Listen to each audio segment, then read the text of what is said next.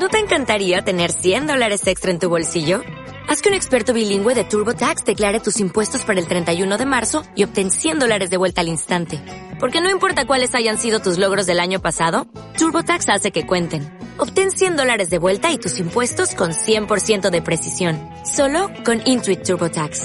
Debes declarar para el 31 de marzo. Crédito solo aplicable al costo de la presentación federal con TurboTax Full Service. Oferta sujeta a cambios o cancelación en cualquier momento.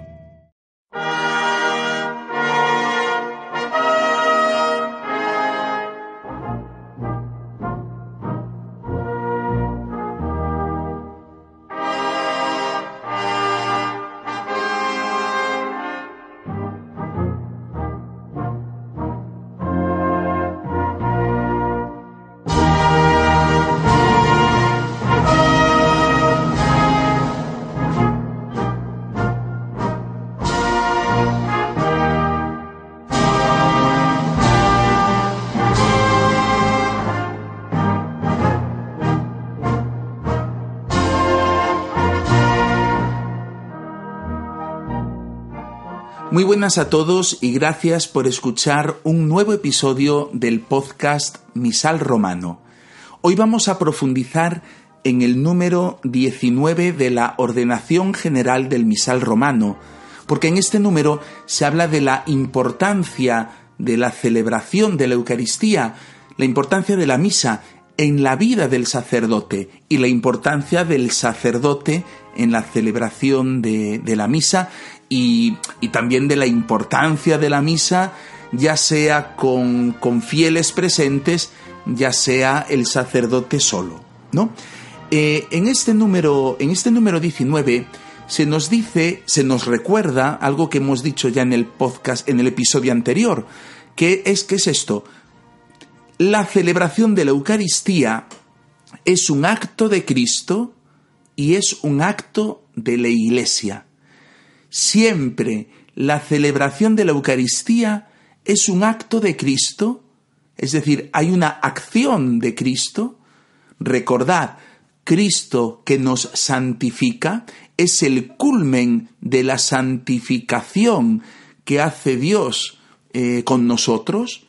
Es una acción de Cristo, es un acto de Cristo y también es un acto de la Iglesia, es un acto, es una acción del pueblo de Dios. Es decir, la Iglesia da culto a Dios, da culto a Dios, el culto pues que merece, ¿no? Entonces, la celebración de la Eucaristía se nos recuerda que es un acto de Cristo y es un acto de la Iglesia, y esto lo es siempre, siempre. Allí donde se celebra la Eucaristía, se da un acto de Cristo y un acto de la Iglesia, siempre, ya sea con presencia de fieles, ya sea sin presencia de fieles. Porque habrá personas que puedan decir, bueno, es que qué sentido tiene celebrar la misa, eh, como suelen decir, ¿no? Si no hay gente que participe en ella, ¿no? Como que, que como si la misa no tuviera valor eh, sin la presencia de, de fieles eh, además del sacerdote, claro, porque está, está, claro que sin un sacerdote no se puede celebrar la misa, ¿no? Y de hecho, pues hubo por ahí una corriente que, decía, bueno, un sacerdote no debe celebrar nunca solo, ¿no? Eh, porque si no, no tiene sentido. Bueno, pues en este número 19 se nos recuerda esto, que la celebración de la Eucaristía es un acto de Cristo y es un acto de la Iglesia y lo es siempre ya sea con presencia de fieles, ya sea sin presencia de, fieles, ¿no?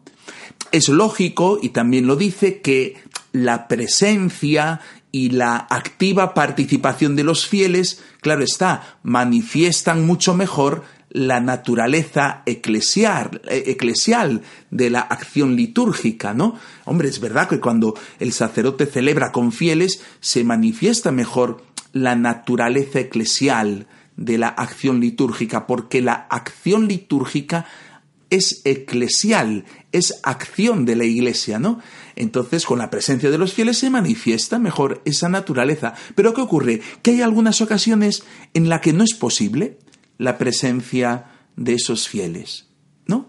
A veces no es posible la presencia de esos fieles, ¿no? Entonces, cuando no es posible la presencia de los fieles, atención, la celebración eucarística no pierde su eficacia, no pierde su dignidad. No, no, no, no. No pierde ni eficacia ni dignidad. ¿Por qué? Por lo que hemos dicho antes. Porque es un acto de Cristo y es un acto de la Iglesia en la que el sacerdote cumple su principal ministerio y obra siempre por la salvación del mundo. Es decir, con la presencia del sacerdote, con la presencia del sacerdote, eh, el sacerdote que cumple su principal ministerio, que es la celebración de la Eucaristía. Y el sacerdote cuando celebra la Eucaristía está obrando siempre por la salvación del mundo. Siempre, siempre. Yo estoy pensando, pues imagínate un sacerdote que tenga que cruzar España desde Galicia hasta Valencia o hasta Barcelona, que vaya en su propio coche, que son muchas horas, que tiene que salir eh, en coche y, cuando llega a su destino no va a tener posibilidad de celebrar la misa en ninguna iglesia o, con alguna comunidad, ¿no? ¿Y qué hace ese sacerdote para no quedarse sin misa? Pues la celebra él solo antes de salir de viaje. Bien, no hay presencia de fieles. Bien, pues esa celebración eucarística no pierde su eficacia ni su dignidad. ¿Por qué? Porque esa misa celebrada por el sacerdote es un acto de Cristo y de la Iglesia. Y el sacerdote está cumpliendo su principal ministerio y está obrando por la salvación del mundo. Por tanto, repetimos, ¿no? repetimos. La presencia de los fieles y su participación activa, y, claro, aquí tendríamos que subrayar lo de activa, ¿no? La presencia y la activa participación de los fieles manifiesta mejor la naturaleza eclesial de la acción litúrgica. Pero en esas ocasiones en las que no puede haber presencia de fieles, la celebración eucarística sigue siendo eficaz y su, y su celebración sigue siendo digna. ¿Por qué? Porque sigue siendo acto de Cristo y de la Iglesia y el sacerdote, pues eso, cumple su principal ministerio y obra siempre por la salvación del mundo. Es más, la Iglesia recomienda al sacerdote que celebre el sacrificio eucarístico incluso diariamente, en cuanto sea posible. Lo dice aquí en el número 19, os lo leo. Se le recomienda por eso que celebre el sacrificio eucarístico, incluso diariamente, en cuanto sea posible. Claro, pero esto, la ordenación general del misal romano, lo que está haciendo es em, hacer suyo eh, el pensar del Concilio Vaticano II, porque esto mismo se dice en la Presbyterorum Ordinis, Presbyterorum Ordinis, ¿no? Uno de los documentos del Concilio Vaticano II, que en el número 13 se habla de esto mismo, ¿no? Ese número 13 lo recoge eh, el Código de Derecho Canónico, el Código de 1983, ese código también es fruto del Concilio Vaticano II, ¿no?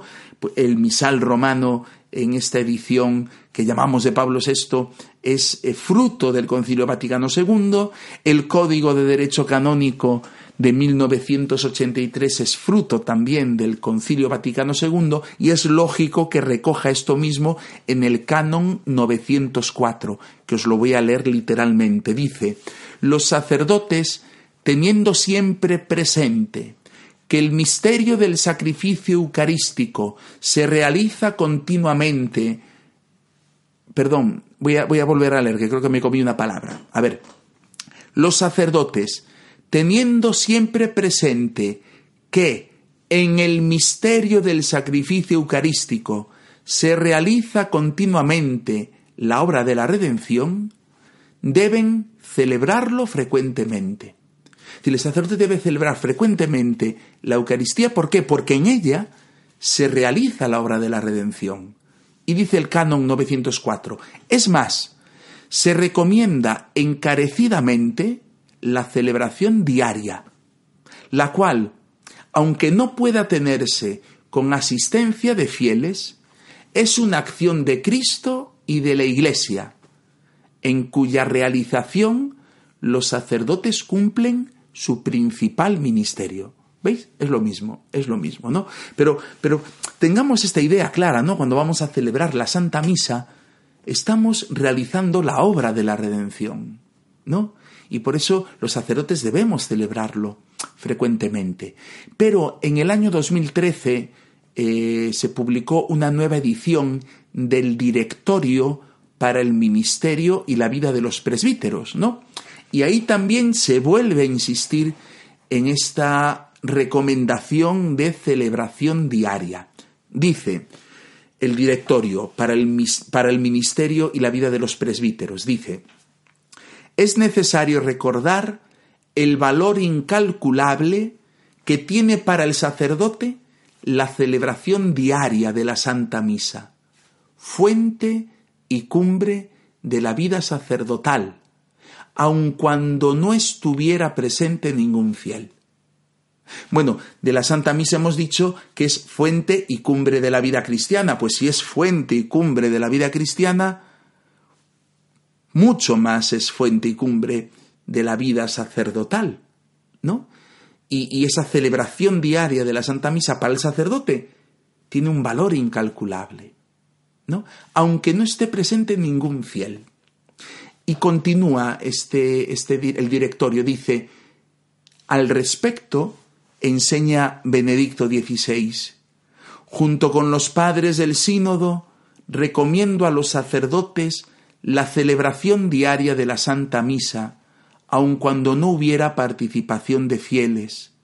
Esta recomendación está en consonancia, ante todo, con el valor objetivamente infinito de cada celebración eucarística y además está motivada por su singular eficacia espiritual, porque si la Santa Misa se vive con atención y con fe, es formativa en el sentido más profundo de la palabra, pues promueve la configuración con Cristo y consolida al sacerdote en su vocación, ¿no? Fijaros lo que dice eh, Benedicto XVI, ¿no? Eh, es una recomienda con el sínodo de obispos, ¿no? Con el sínodo, esa celebración diaria de la Santa Misa, aunque no haya participación de fieles. ¿Por qué? Primero porque la celebración eucarística tiene valor infinito, tiene valor infinito. Mire, póngame una misa, que yo le pago. Bueno, ¿cuánto vale? ¿Cuánto cuesta una misa? ¿Cuánto vale? Bueno, el valor es infinito. Y ya solo porque el valor es objetivamente infinito, esa recomendación es muy certera.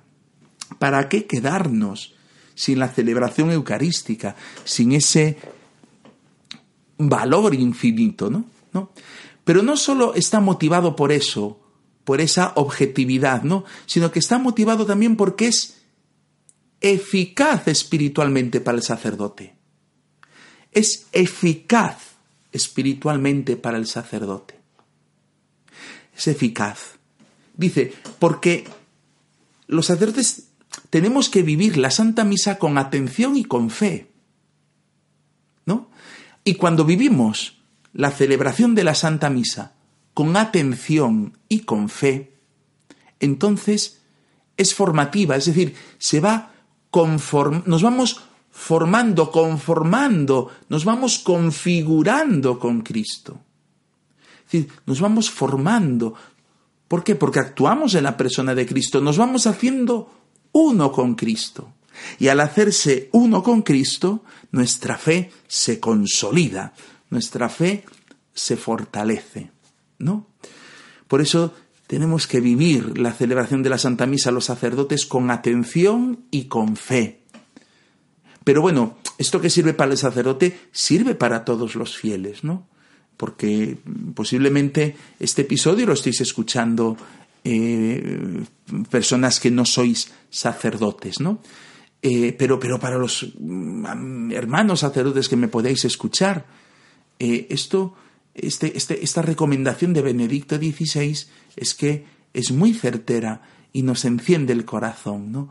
Vivir la celebración de la Santa Misa con atención, con fe. ¿Para qué? Para ir conformándonos con Cristo, para ir formándonos, para ir eh, haciéndonos uno con Cristo, uno con Cristo. Bien, esto es lo que podemos decir de este número 19 de la ordenación general del misal romano. El valor de la Santa Misa incluso cuando no hay participación de fieles, incluso cuando el sacerdote celebra solo. Y esa recomendación de que el sacerdote celebre diariamente, diariamente la celebración de eh, la, Santa Misa. Bueno, gracias por escuchar este episodio y si creéis que a alguien le puede ayudar, por favor, compartidlo. Hasta el próximo episodio. Muchas gracias.